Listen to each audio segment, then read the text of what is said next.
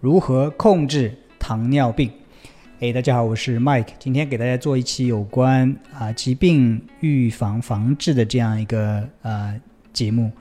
啊是如何控制糖尿病？那这个呢，其实对很多啊追求健康、喜欢健身的人可能同样实用，因为啊糖尿病的饮食其实就是健康的饮食，每一个人其实都应该按照糖尿病防治的这样一个饮食和训练方法来规划自己的生活。那为什么想着做这样一期节目呢？是因为我在最近中秋节回了一次老家，我的老家在江苏的泰兴市，见到我的家人，爸爸妈妈，还有姐姐，还有其他亲戚，非常非常的开心。特别是见到我的妈妈，妈妈已经六十九岁啊，我看到她这次的健康状态还是非常的好，让我非常的开心。啊，你们平时听我。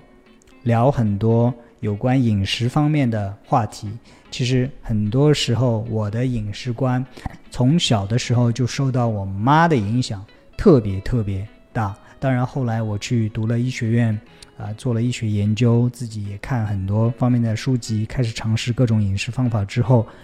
我发现回过头来看，其实我妈的那些做法是非常非常的健康。虽然她不知道有什么。啊，机理不知道为什么要这样做，但是她其实在我很小的时候就已经开始那样做。当然，今天不是主要谈饮食，今天是主要谈糖尿病。那我妈呢，是在应该是在十年前的时候被啊查出来有糖尿病。那个时候我在美国，啊，她到美国来看我，然后怎么有啊头昏啊，有这个。一些糖尿病的症状比较消瘦啊、出汗啊等等，后来去查了一下，就是血糖有升高啊，比较明确的是糖尿病。啊，后来我妈通过饮食控制、一些自己生活方式的调整啊，最近十年之来血糖控制的不错，那现在基本不需要啊任何的呃降糖药，血糖控制的也挺好啊，而且我看到他的状态也非常的不错，所以非常的开心。啊，为什么想到今天要做这个分享呢？是因为我拍了一张照片，是我和我妈的，呃，手是前臂哈，皮肤的比较。我妈跟我的皮肤几乎没有什么差别，没有什么，呃，斑点呐，没有什么老化的痕迹啊。啊，当然我没有晒她的照片，她的头发也基本上全是黑的啊。所以那这个可能有一些基因的关系，那我很有可能也受了她接受她的基因啊。但是我觉得她的一些生活方式对她的。呃，健目前的健康状态还是有非常的有帮助。我在微博上晒了这么一张图片之后，啊，下面就有很多朋友问说：“麦克，你妈的怎样？这个糖尿病饮食到底是怎样？能不能分享一下？”啊，我觉得啊，这个东西如果能够帮助到很多人的话，我就来聊一聊。OK，其实，嗯，糖尿病的防治啊，无非是三点。啊，第一个是通过饮食控制，第二点是通过运动，第三点是药物治疗。那这个呢，是我在啊上海医科大学读医的时候啊就已经，他书上就是教科书上就是这么教的，老师也是这么教的。呃，但是在现实的生活当中，或者在医院的这种。啊，治疗的过程当中，很少有哪个医生来告诉你怎么去训练，也很少有专门的营养师来告诉你怎么吃，往往就是说啊，直接就开药了。OK，呃，口服的降糖药或者是胰岛素。那这个情况呢，在国外也差不了太多，国外可能最近会好一点，有些人可能会教你一些饮食的法啊，训练的话没有太多人来教你怎么训练。降糖药呢，这么多年也没有什么太大的突破。OK，嗯，我妈，我刚才说，就是她是不用药物能够比较好的控制血糖。她最重要的两点就是，呃，糖尿病控制的比较好，那就是一个是吃的方面很注意，第二个方面就是她的运动，啊，所以我就就这两点来跟你分享一下。啊，关于吃的话，我妈本来就有比较相对健康的这个饮食习惯，当然，在中国的话。那个时候，很多时候不像现在一样，饮食的这个丰富程度很高，想吃什么就有什么，想吃什么蔬菜就有什么蔬菜，想吃肉啊、鱼啊、蛋啊，什么都有。那中国人传统饮食里边还是碳水相对比较高一点。我小时候记得长大的时候，也是有很多很多的碳水，很有可能我妈有糖尿病就是因为碳水水平，呃，碳水的摄入相对高了一点。但是，呃，自从被查出来确诊有糖尿病之后呢，呃，那当然我跟他一起去呃学习很多有关糖尿病饮食的知识，我们意识到碳水过高是呃导致糖尿病的非常重要的一个因素，所以我们很大程度上降低了碳水的这个摄入啊。如果你听我节目的话，不知道什么是碳水的话，就是我们平时吃的。米呀，精细米呀，面呐，还当然白砂糖也是快速的碳水了，这些都是碳水类的食物。中国人的传统饮食里边，好像每天每一顿都会吃很多很多的碳水。所以，第一点，减少碳水化合物的摄入，减少白米饭的量，减少。白米面的量，以及白米呃白面做的其他的一些，比如说面包啊或者面条啊等等，它的摄入量。那么代替以什么呢？代替以粗粮。哪些是粗粮呢？比如说像呃各种豆类啊，还有这个如果说米的话，要换成糙米啊，啊还有是。豆类也许是最好的，还有一些薯类，比如说红薯啊、紫薯啊，还有芋头、山药啊，这些相对来说它的升糖指数都比较低一点。那可能有些人已经意识到它这个升糖指数的问题啊，就是说吃进去之后，它进入你血液的这个速度多少快，升糖指数只是一个方面，还有一个很重要的方面，那就是糖的量。啊，就是说这两个都要控制，不光是选对了那个选了粗粮，选了糙米，选了豆啊，然后它的量也要控制，因为毕竟这些碳水它会造成你的胰岛素的啊升高啊，而糖尿病的人可能对胰岛素的反应还不太好，所以呃是这些胰岛素的持续升高，胰岛素的抵抗导致了你这个糖尿病还有其他的一些并发症，所以。第一点，减少精细碳水的摄入，换成粗粮，最好的是一些各种豆类的混合，啊，另外一个呢，就是碳水的总量也要控制，啊，第二点呢，就是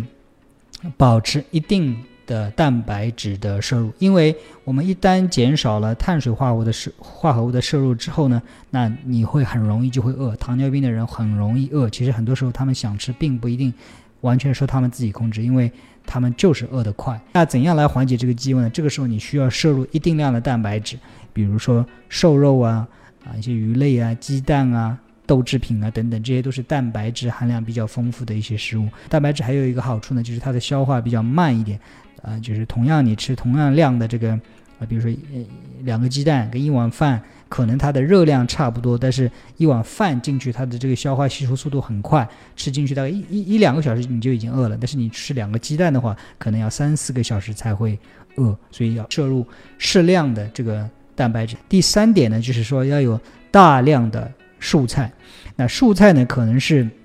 我把它称之为大自然对我们的恩惠，它的好处多的我们。都列举不过来，甚至有些不是很明确。我们平时听很多健康饮食，他们那家多吃蔬菜，还有水果，多吃蔬菜水果。那 OK，但是我们往往不知道，但是蔬菜有很多很多好处，其中的好处之一呢，就是蔬菜里边有很多很多的纤维素，对吧？纤维素呢，就是吃进身体之后呢，既让我们有饱腹感，然后呢，还帮我们保持一个健康的肠道菌群。啊，然后呢，纤维素呢还能让我们吃的饭呢不至于一下子就被啊肠子吸收那么快，所以也能够延缓血糖的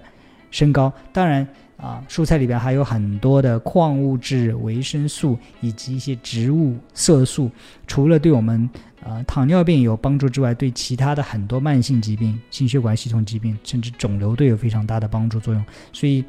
嗯，我妈平时的话，就是你看她吃饭的话，就是呃一点点的粗粮，然后适当的蛋白质，然后其他的用什么来补足呢？很多时候就是蔬菜，各种各样子的蔬菜，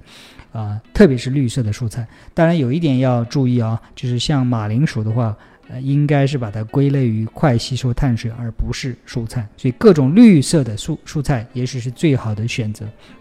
当然提到蔬菜的话，这里要自然的就要提一下关于水果。那关于水果呢？其实，啊，当然，蔬菜和水果很多时候把它归在一起去谈，但是蔬菜和水果不一样，它的最大的差别呢，就是水果里边里果糖的含量比较高一点，啊，就是糖分的含量比较高一点，所以对于糖尿病的人来说，水果还是要控制，不能说因为水果健康就多吃。你看有一个原则，基本上每天你的水果的摄入量不要超过一个拳头大。很多时候就是一个苹果啊，一个香蕉啊，啊，或者是呃，一个西红柿是作为一个水果，西红柿里边碳水比较高一点，这么大的量就 OK 了，而且最好是放在你呃运动周围去吃，OK，所以不要因为水果健康，糖尿病的人就多吃很多水果，会让你的血糖更加飙升。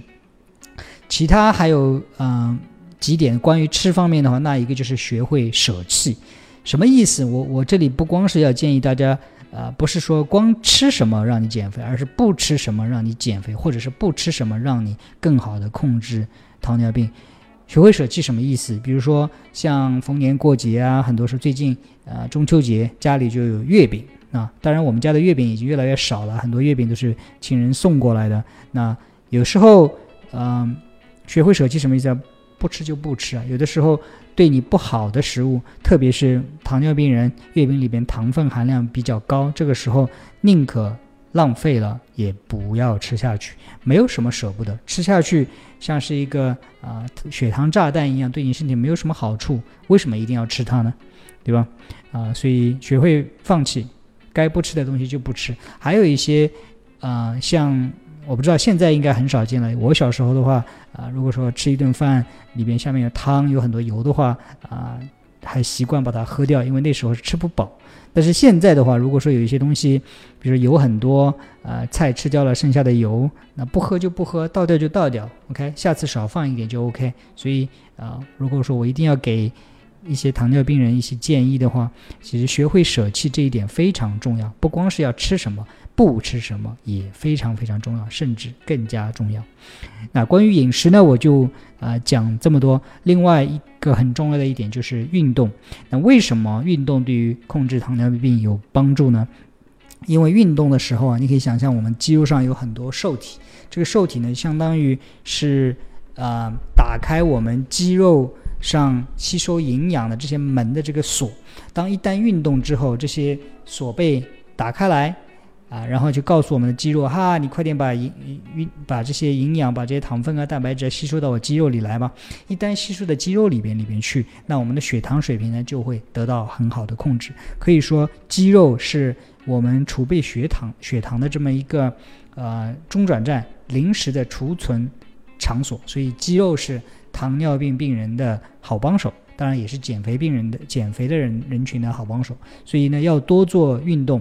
那关于运动呢，我妈不懂什么 H I I T，也不知道我做的什么各种各样子的啊训练，不懂瑜伽。但是她有一个特点，就是日常活动特别多啊，像早上起来之后就忙碌不停，跟很多传统的家庭一样，我们家的菜也是每天要去菜场买菜，然后回来再理菜、洗菜、准备烧菜啊。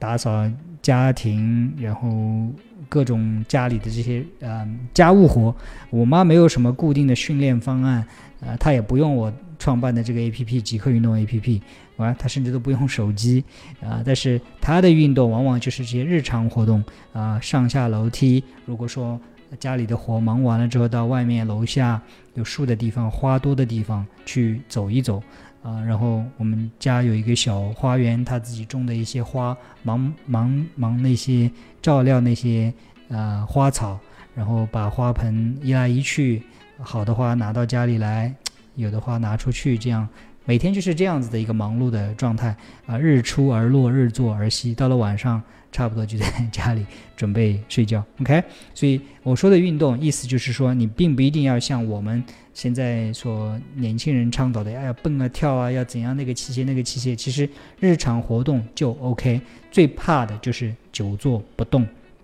，OK。啊，有一个就是，如果说你去有一本书叫做《Blue Zone》，或者有个 TED Talk，就是专门讲长寿的，他是研究了很多长寿地区的人，发现他们有哪一些生活习惯。啊，一个就是吃上面，当然有些东西我已经讲过了。另外一个就是活动上，他们很多人并没有什么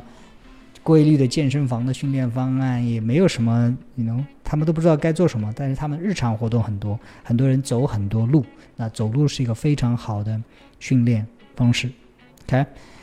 啰啰嗦嗦讲了那么多，其实归结一下，吃方面要控制，学会哪些是健康的食物；另外一个呢，就是学会哪一些是不健康的食物，也要学会舍弃啊。如果说你还不知道，或者你的家人不知道该怎么去饮食的话，我另外有一个节目叫做《三十个吃不胖的超级健康食物》，那个食物里的食材对糖尿病病人都有帮助，因为正如我节目一开始说的一样，糖我们每一个健康的饮食其实就是糖尿病的饮食。简单的说，就是慢吸收碳水，适当控制量，适量的蛋白质，大量的蔬菜，适当的水果，再加上啊运动，包括。训练也好，日常训练、日常运动也好，这样就是一个非常好的，呃，从饮食和运动两方面去，呃，调理糖尿病的这样一个方法。当然，我说我妈现在是不用药物。控制，但是并不是说所有的人这样做了之后都不需要药物控制。但是这样做的有一个好处，就是你对药物的依赖性会减少，或者是说只需要一些口服的降糖药就能很好的控制，而不一定要到去打胰岛素等等那种状态。OK，所以，嗯，今天这个分享呢，我就到这里啊。如果你对我分享的这些有什么疑问，或者有什么进一步的想要了解的，可以在我的呃这个节目下面留言。如果我看到啊比较有点心意义、有价值的话，我后续可能再做一两期这样子的节目来，呃给大家讲解有关糖尿病的饮食。因为糖尿病在中国两个人当中就有一个有前期糖尿病，这个可能是危害中国人健康最大的、最危险、最凶险的这么一个疾病。啊，这也是我自己非常感兴趣的一个话题。OK，今天呢就聊到这里啊。如果说你这是第一次听我的节目，谢谢你听我啰啰嗦嗦到。啊，这里如果说你还没有订阅我的节目的话，记得啊点击这里的订阅，或者在喜马拉雅搜索“凌云 Mike”，凌云就是壮志凌云后面两个字，那是我的中文名，Mike 呢是我的英文名。搜索“凌云 Mike” 之后，就能订阅我的节目啊。记得我有三个节目，一个是你正在听的健身问答，另外一个是我刚才在节目里提到的三十个吃不胖的超级健康食物，啊，还有一个呢是凌云说，是我的访谈节目。好的，今天这期节目呢，我们就做到这里，我们下一集再见。